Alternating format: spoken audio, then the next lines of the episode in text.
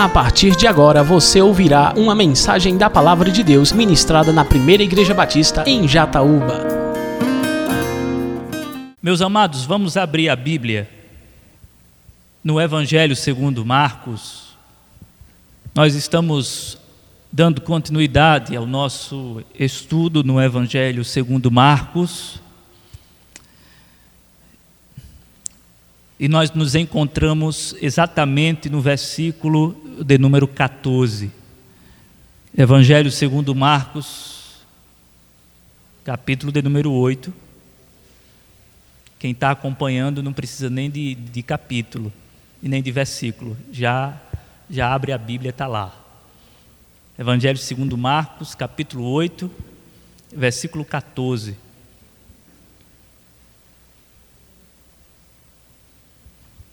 Minha Bíblia, pelo menos, já abre sozinha em Marcos. Diz assim o texto: Os discípulos haviam se esquecido de levar pão, a não ser um pão que tinham consigo no barco. Advertiu-os Jesus: Estejam atentos e tenham cuidado com o fermento dos fariseus e com o fermento de Herodes. E eles discutiam entre si, dizendo: é porque não temos pão. Percebendo a discussão, Jesus lhes perguntou: por que vocês estão discutindo sobre não terem pão? Ainda não compreendem nem percebem? O coração de vocês está endurecido? Vocês têm olhos, mas não veem? Têm ouvidos, mas não ouvem? Não se lembram? Quando eu parti os cinco pães para os cinco mil, quantos cestos cheios de pedaços vocês recolheram? Doze, responderam eles. E quando eu parti os sete pães para os quatro mil, quantos cestos cheios de pedaços vocês recolheram? Sete, responderam eles. Moral da história: Jesus disse a eles: Vocês ainda não entendem? Depois de tudo isso, vocês ainda não entendem? Pai, nós estamos diante da tua palavra, que tem o poder de transformar o pecador no, num homem santo, e que tem o poder de transformar ainda mais o homem que já foi transformado. Que esta palavra esteja atuando de maneira sortida, Senhor, alcançando aqueles que ainda não foram alcançados e alcançando aqueles que já foram salvos pelo Senhor, falando de uma maneira que edifique ainda mais a vida espiritual destes. Fala com o teu povo, fala com aqueles que ainda não conhecem o teu evangelho, que o teu espírito Comunique a tua voz poderosa a cada coração que aqui se encontra. Assim oramos, em nome de Jesus. Amém. Como é bom estar sob cuidado. Dá uma sensação boa você saber que está sendo cuidado. Nos faz bem sentir e saber que tem alguém cuidando de nós. E que esse cuidado envolve carinho, afeto, amor, enfim. Isso nos faz bem, isso nos dá segurança. Acredito que é muito bom para uma esposa, por exemplo, olhar para o marido e ver nele alguém que é cuidador isso dá segurança, dá conforto, consolo. Como é bom o filho olhar para o pai e encontrar segurança, cuidado. Alguém que é maior e que, por ser maior, tem essa capacidade de proteger, de cuidar. Mas, amados, todos nós sabemos que cuidado não envolve apenas amor, carinho, afeto e sensações boas. Nós sabemos que cuidado também envolve, por exemplo, exortações, advertências, alertas. Em outras palavras, cuidado também significa puxar a orelha do outro. Quando eu tenho cuidado sobre a vida do outro e percebo que ele está numa direção não tão segura, e eu vejo que o mesmo está obstinado e não vai mudar de ideia, eu sou obrigado a puxar a orelha dele e talvez gritar bem forte: Você está errado, você não vai por esse caminho, eu não vou deixar você ir por esse caminho porque eu cuido de você, você está sob a minha responsabilidade, eu cuido de você e eu continuarei cuidando. E aí o cuidado envolve advertência, alerta, exortação. Deus cuida de nós. E o cuidado de Deus envolve amor, carinho, afeto, bondade, tudo isso. Mas também o cuidado de Deus, assim como o cuidado de um ser humano para com outro, implica em advertências, exortações e palavras duras. Sabe, amados, às vezes nós não somos poupados de duras advertências da parte de Deus, para que sejamos poupados no caminho da salvação. Nós não, Deus não nos poupa de ouvir palavras que nós não gostamos, porque Ele quer nos poupar da destruição. Ele não nos poupa de exortações, Ele não nos poupa de advertências, Ele não nos poupa de palavras duras, porque Ele sabe que nós precisamos desse cuidado que se revela amorosamente em forma de exortação, alerta e advertência. Nós estamos diante de um texto que claramente nos revela o cuidado de Jesus para com os seus discípulos. Os discípulos estão há um tempo caminhando com o Senhor e já faz um tempo que Jesus vem advertindo, alertando, admoestando, orientando e às vezes sendo severo em suas palavras isto porque ele cuida ou cuidava dos seus discípulos. Jesus revela um cuidado especial. E esse cuidado especial implica, por exemplo, numa solene advertência. Como no versículo de número 15, na versão NVI, diz assim: Advertiu-os Jesus, ou seja, Jesus dá uma advertência, uma palavra de alerta, dizendo o seguinte: estejam atentos e tenham cuidado com o fermento dos fariseus e com o fermento de Herodes. O grande bispo de Liverpool, J.C. Wiley, ele diz que nós estamos diante de uma solene advertência, mas nós precisamos Entender que o texto ele não se resume a essa solene advertência, porque todo o texto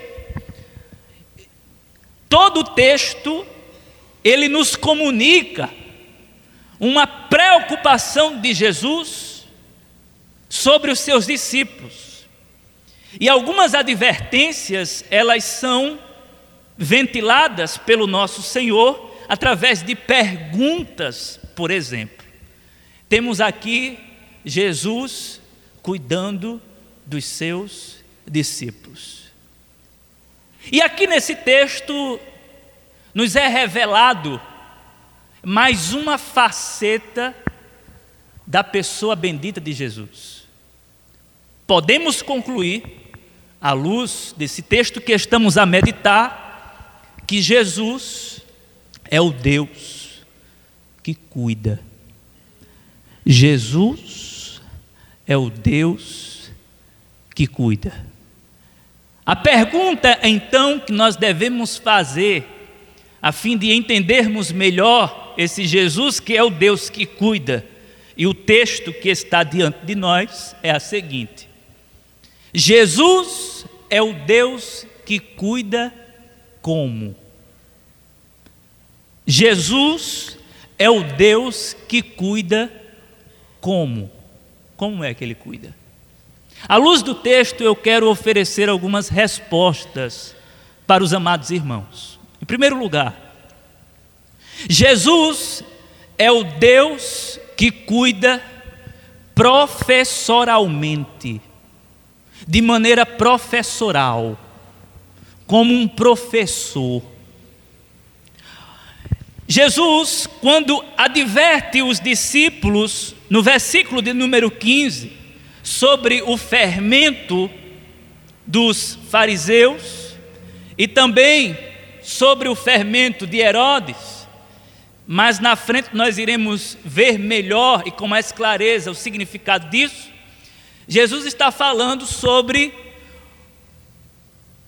um possível falso ensinamento que pode afetar a vida dos discípulos. Mas os discípulos não entendem o que Jesus está falando. Os discípulos não assimilam direito à advertência. É tanto que no versículo 16 diz assim: E eles discutiam entre si, dizendo: É porque não temos pão.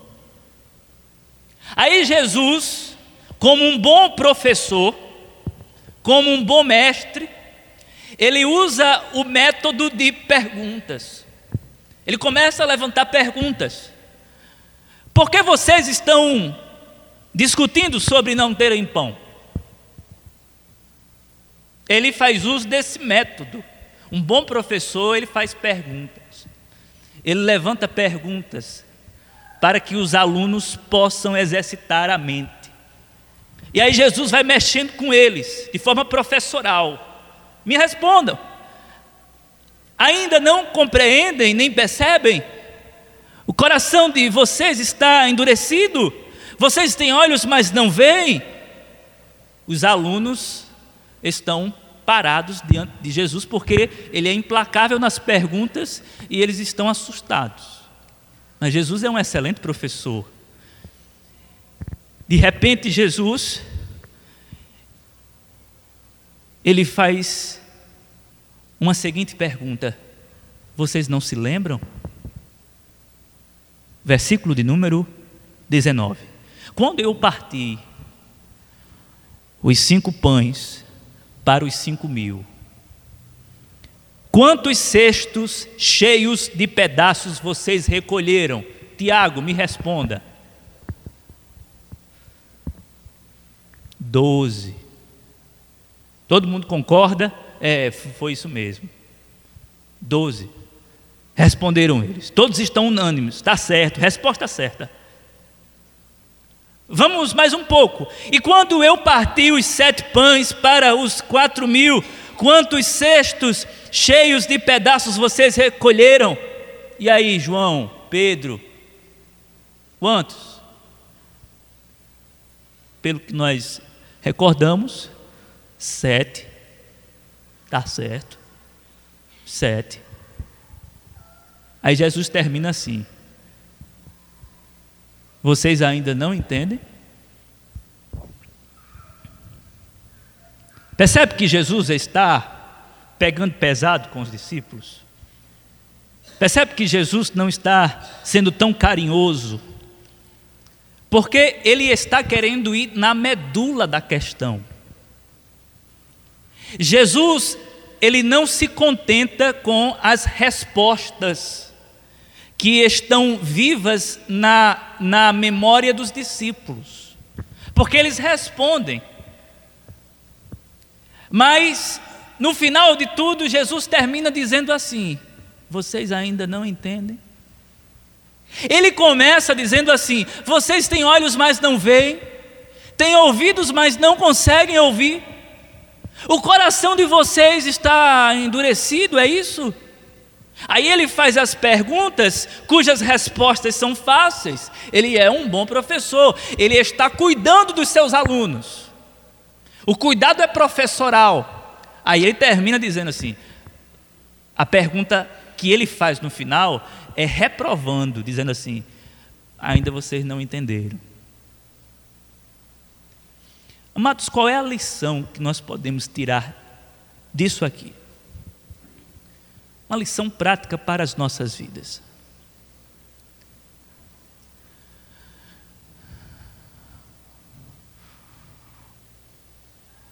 A tarefa de casa que o professor Jesus tem para nós não é a de memorizar versículos bíblicos, mas sim de entender versículos bíblicos. A tarefa de casa que Jesus tem para nós não é a de memorização, mas é a tarefa do entendimento. Os discípulos têm uma boa memória, foram sete, foram doze, está exa é exata a resposta, exata, está certo mas vocês ainda não entendem. Vocês acertaram a questão, mas acertaram sem entender. Tem crente que acha que o simples fato de decorar versículos bíblicos é suficiente. Eu conheço gente que sabe muitos versículos, mas não entendem nada desses versículos. Eu não estou com isso, amados, desprezando a memorização de versículos bíblicos. Até porque memorizar versículos é algo muito bom. Isso nos ajuda nas batalhas da vida. Por exemplo, quando Jesus está enfrentando o diabo ali no deserto, ele está com versículos na mente, com a palavra de Deus aqui na memória. Agora, a guerra de Jesus com o diabo, ela só é vencida porque Jesus entende o texto. É tanto que o diabo diz assim: se tu és o filho de Deus, ou melhor, já que tu és o filho de Deus, transforma essas pedras em pães. Porque o diabo conhecia do texto e sabia que o pai no deserto tinha derramado maná para o povo comer. Então o diabo está dizendo o seguinte: você conhece o texto, o seu pai fez maná cair do céu e alimentou o povo. Então, se você é semelhante a Deus, transforme essas pedras em pães. Percebe? Aí Jesus olha para o diabo e diz assim: Você não entendeu. Ou se você entendeu, você está dando uma de doido. O propósito do maná, lá no deserto, é para dizer ao meu povo o seguinte: nem só de pão viverá o homem, mas de toda palavra que procede da boca de Deus. Percebe que não é a memorização do versículo, é o entendimento do texto que dá o escape. Jesus entendia profundamente, e nós temos essa tarefa de casa, entender. Você entende o que aconteceu aqui? Será que nós entendemos os milagres de Jesus? Será que nós já entendemos o porquê dos milagres? tem um propósito. Será que nós entendemos o porquê da multiplicação? Será que nós entendemos por que Jesus mandou o povo se assentar de maneira organizada? Eu expliquei isso, eu disse que Jesus era o novo Moisés e que ele estava se revelando como o Deus que liberta, libertando o seu povo da escravidão. Ele não estava apenas matando a fome do povo fisicamente, ele estava matando a fome do povo espiritualmente. Ele estava se revelando como o grande libertador e que iria libertá-los para sempre do pecado, da culpa, do diabo, etc. Tem um significado por trás do texto. Tem um significado por trás do milagre. E esse significado não é deixado para que nós conjecturemos a fim de encontrá-lo. Não, ele está lá. Cabe a nós fazer a tarefa de casa. Qual é a tarefa de casa? Analisar o milagre, ler, entender. Lembra de Filipe quando encontra o eunuco? O eunuco está lendo o texto de Isaías. O que é que Filipe pergunta? Entendes o que lê? Estás entendendo? E aí ele diz assim: Como é que eu vou entender se ninguém me explica?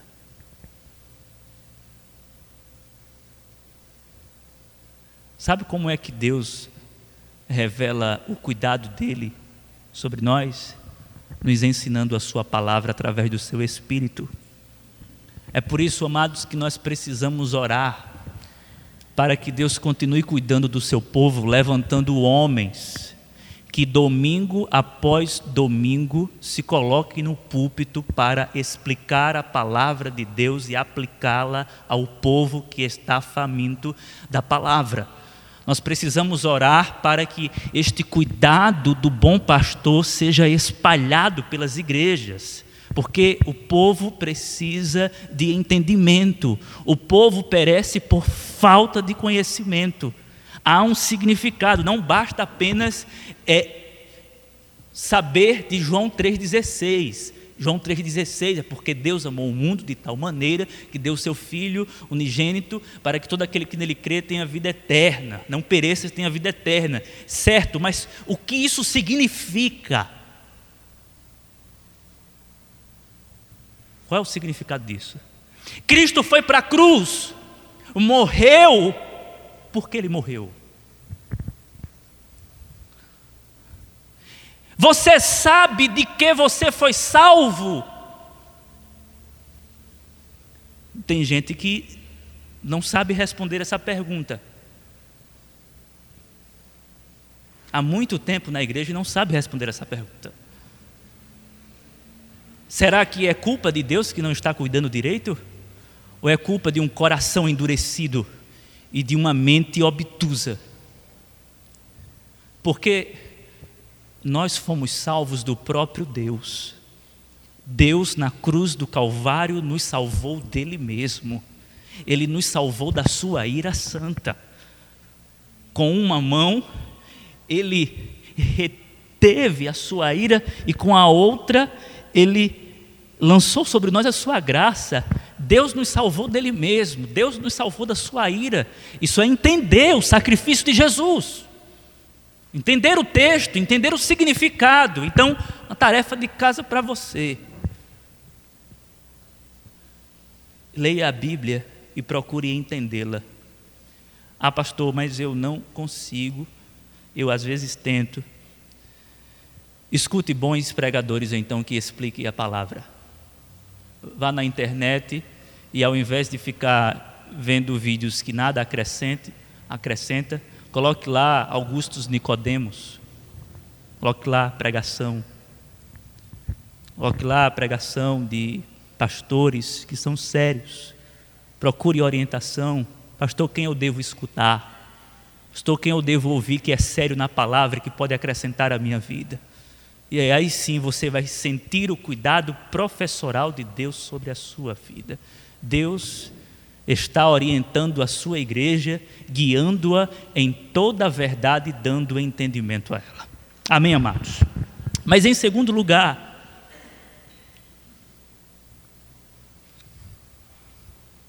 Jesus é o Deus que cuida da sua igreja como? Jesus é o Deus que cuida da sua, sua igreja, dos seus, pacientemente. O versículo de número 17, ele é muito revelador para tanto. Porque, percebendo a discussão, diz o texto, Jesus lhes perguntou: Por que vocês estão discutindo sobre não terem pão? Essa pergunta traz à baila dois problemas que os discípulos estavam enfrentando. Primeiro, o problema do desentendimento entre eles. É interessante que na Bíblia a mensagem do Eugene Peterson, ele diz que um colocava a culpa no outro. A culpa foi sua que se esqueceu de trazer pão suficiente. Eles começaram a bater cabeça. Um tumulto ali, Jesus estava fora e os discípulos começaram a ter um desencontro entre eles. Começaram a discutir: a culpa é tua. Não, a culpa é minha, não. Não fiquei responsável pelo pão. Quem ficou responsável pelo pão foi você. Não, mas ninguém me avisou. Eu estava fazendo outra coisa. Eu estava conversando com o Tiago nesse momento. Alguém deveria ter pego. Por que não me ajudaram? Estão me culpando? Começaram a discutir. E Jesus tinha falado sobre outra coisa. E eles estavam discutindo sobre um outro assunto. Começaram a se desentender. Esse era o primeiro problema. Aí tem um segundo problema. O problema da incredulidade teimosa. Porque há uma incredulidade que é teimosa. Os discípulos continuam discutindo sobre pão. Mas pão não é mais o problema. E nunca foi. Por que, que os discípulos estão se desentendendo por causa de pão? Se Jesus já fez milagres e provou que ele não depende de muito pão. Quando Jesus faz assim, quando Jesus pergunta, é, vocês não se lembram quando eu parti os cinco pães ah, para os cinco mil? Quantos cestos cheios de pedaços vocês recolheram? Doze, responderam eles. Jesus faz uma segunda pergunta. E no segundo milagre? E quando eu parti os sete pães para os quatro mil, quantos cestos cheios de pedaços vocês recolheram? Sete, responderam ele, eles. O que Jesus está dizendo aqui? Jesus está dizendo o seguinte: vocês ainda estão desconfiando de mim. Se eu alimentei cinco mil se eu alimentei 4 mil, vamos colocar 10 mil crianças e mulheres, será que eu não posso alimentar 12 pessoas com um pão que vocês têm aí? Eu não estou eu não estou entendendo. Aliás, eu estou entendendo, mas vocês não estão entendendo. E eu estou entendendo tanto que vocês são incrédulos.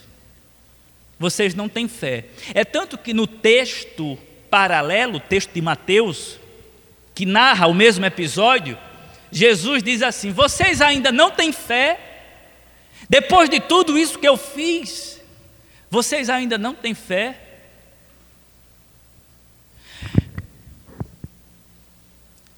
No versículo 11, 12, 13, quando os fariseus são é, é um texto anterior ao que nós estamos analisando, os fariseus vieram e começaram a interrogar Jesus para pô-lo à prova, pediram-lhe um sinal do céu. Ele suspirou profundamente e disse: Por que esta geração pede um sinal miraculoso? Eu lhes afirmo que nenhum sinal lhe será dado. Então se afastou deles, voltou para o barco e foi para o outro lado. Jesus, ele não exerce o seu atributo de paciência com os fariseus. Ele não exerce. Ele simplesmente se recusa a ter paciência com essa raça. Mas com os discípulos, ele é paciente. Embora questione a dureza de coração deles, a incredulidade, a falta de fé, mas ele está ali.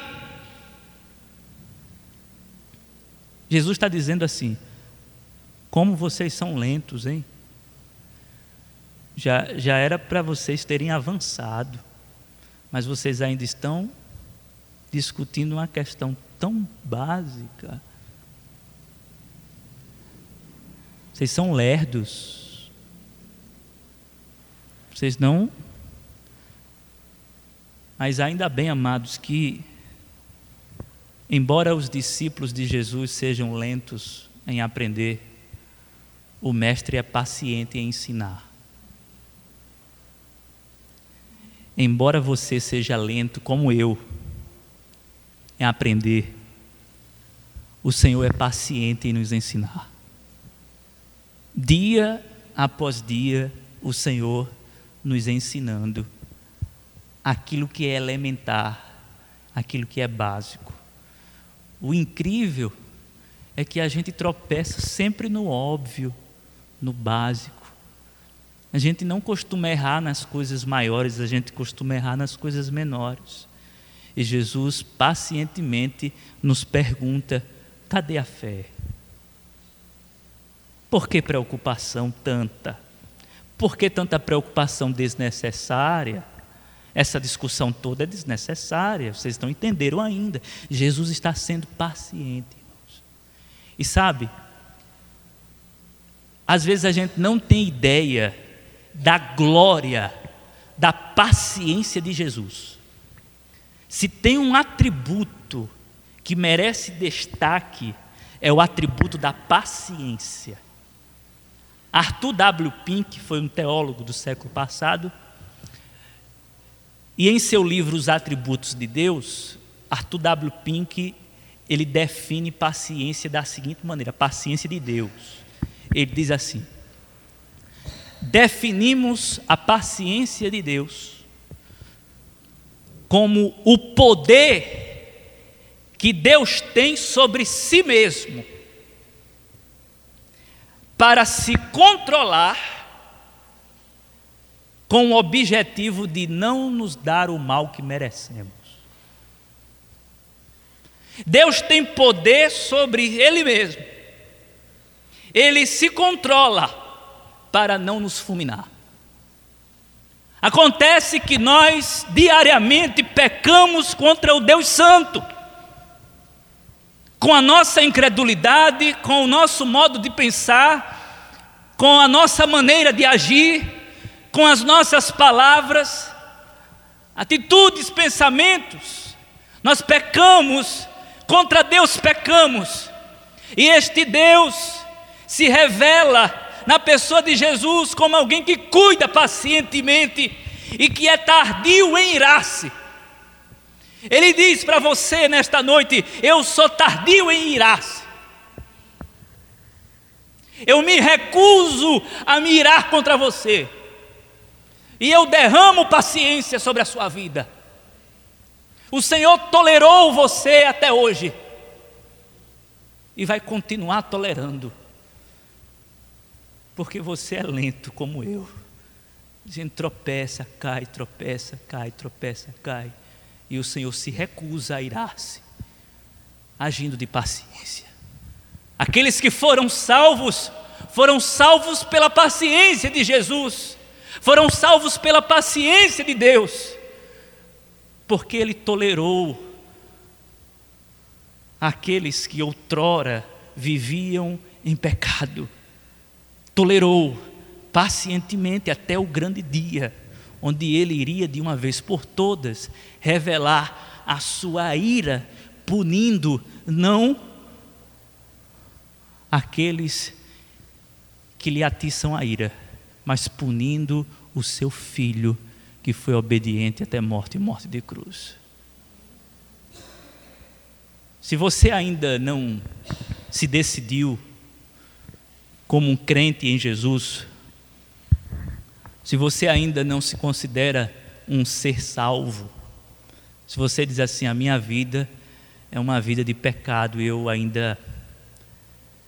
Hoje, o Senhor lhe diz assim: eu estou tolerando você. Eu estou tolerando você até hoje.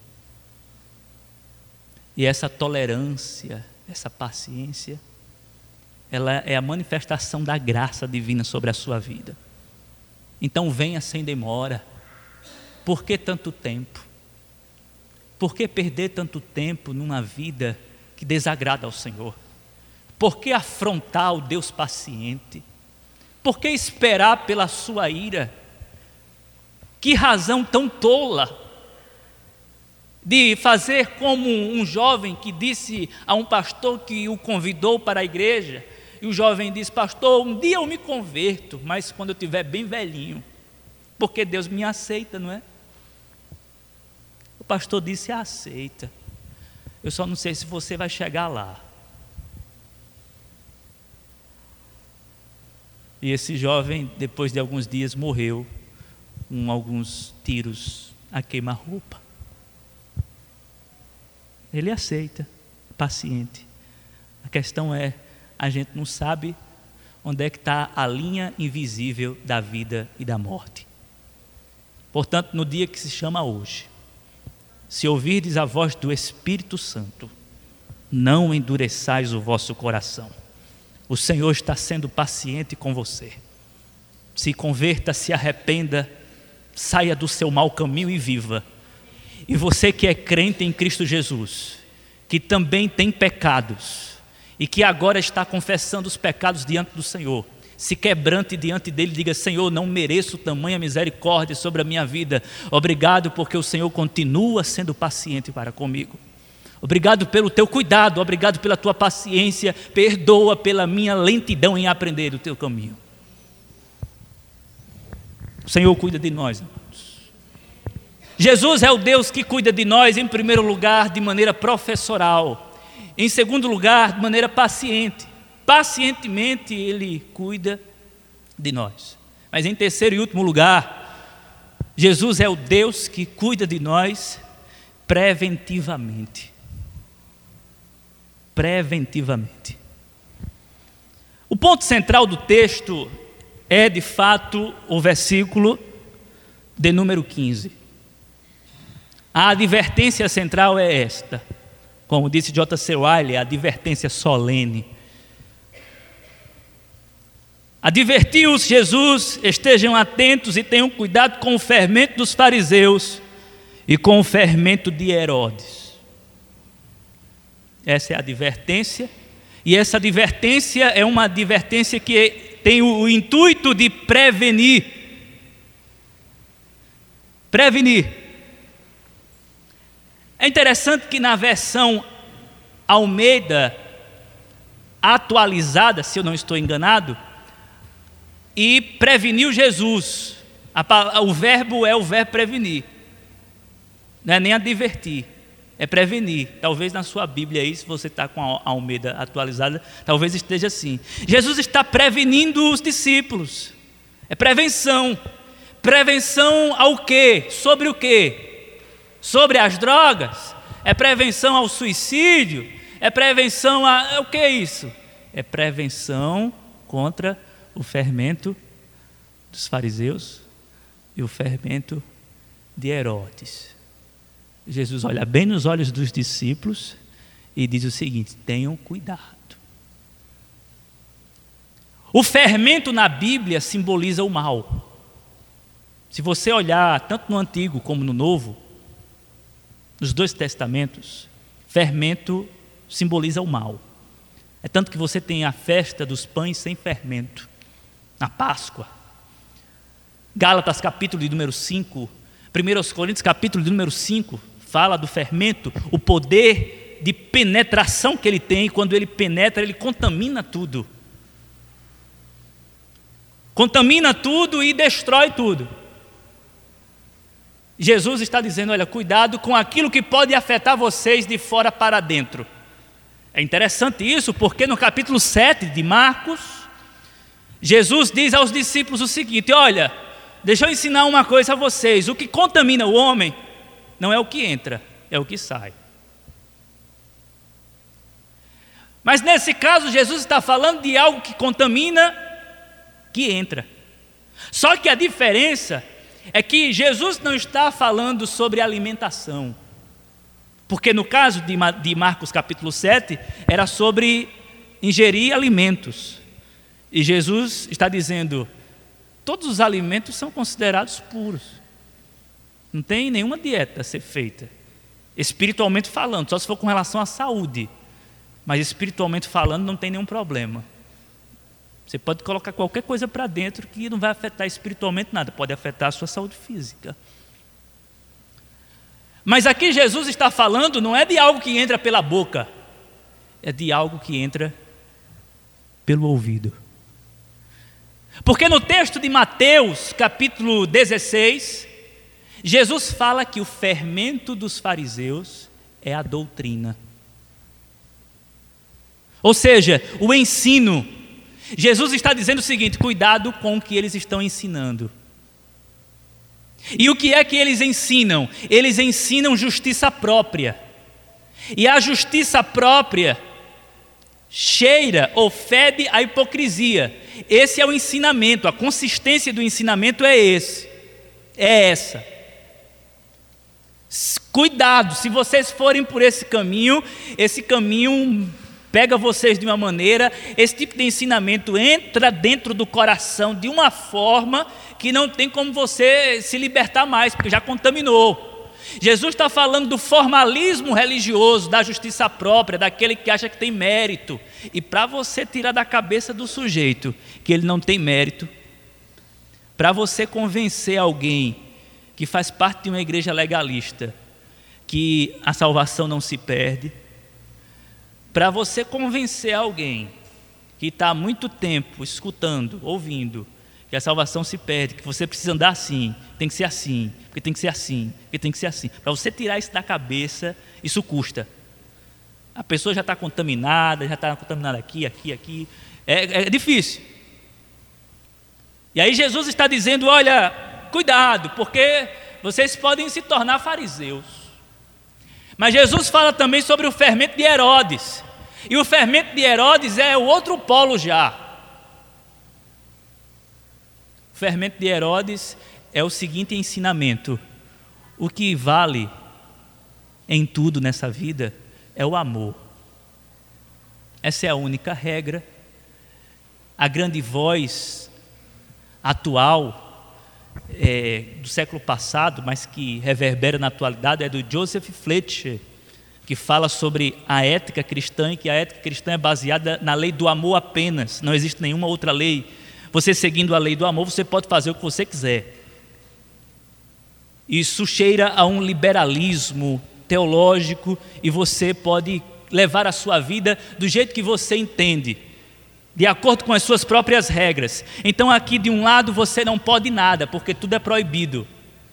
Aqui pode tudo, você pode fazer o que você quiser. Jesus está dizendo: cuidado com aqui e cuidado com aqui. Cuidado com o que vocês escutam aqui e cuidado com o que vocês escutam aqui. Porque eu nem falo aqui e eu nem falo aqui, eu falo aqui. Tenham cuidado. E aí você me pergunta, pastor, como é que a gente se previne? É, qual é a prevenção contra esse fermento? Quer saber qual é a prevenção?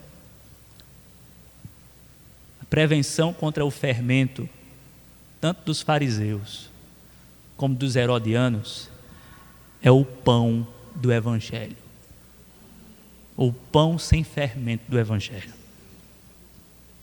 Se alimente do pão diário do Evangelho. E você ficará livre do fermento dos fariseus e dos herodianos. Se você não se alimentar diariamente disso aqui, facilmente você será presa tanto daqui como daqui. Eu vejo muita gente de um lado para o outro, gente que vive uma bipolaridade existencial. Ou eu sou, ou eu não sou. Já contaminou tudo. Ou eu sou crente, porque o crente tem que andar assim, tem que ser assim, tem que ser assim. Ou então eu não vou para aqui, porque aqui tudo pode, não, não ou aqui, ou eu estou aqui, ou eu estou aqui.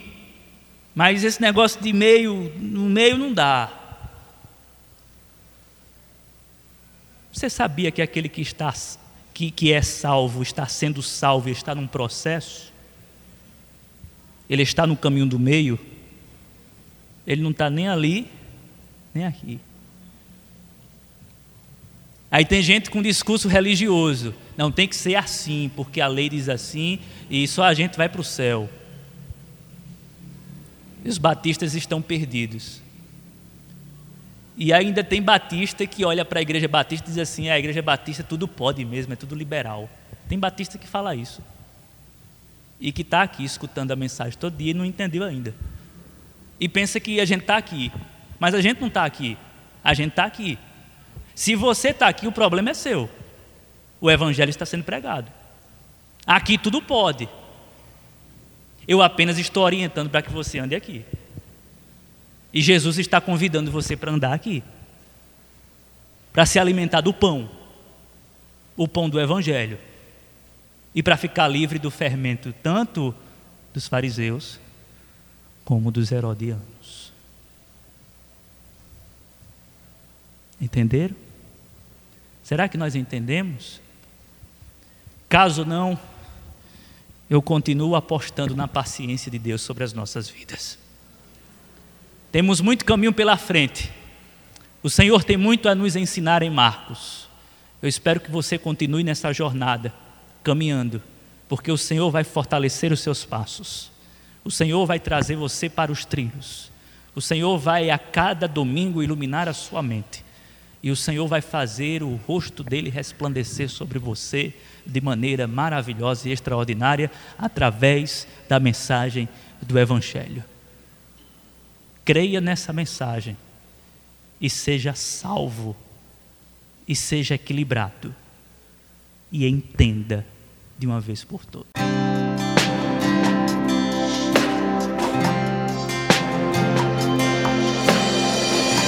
Você acabou de ouvir uma mensagem da Palavra de Deus ministrada na Primeira Igreja Batista em Jataúba. Para mais informações e para ouvir outras mensagens online, acesse facebook.com/barra Igreja Batista Jataúba. Curta e compartilhe.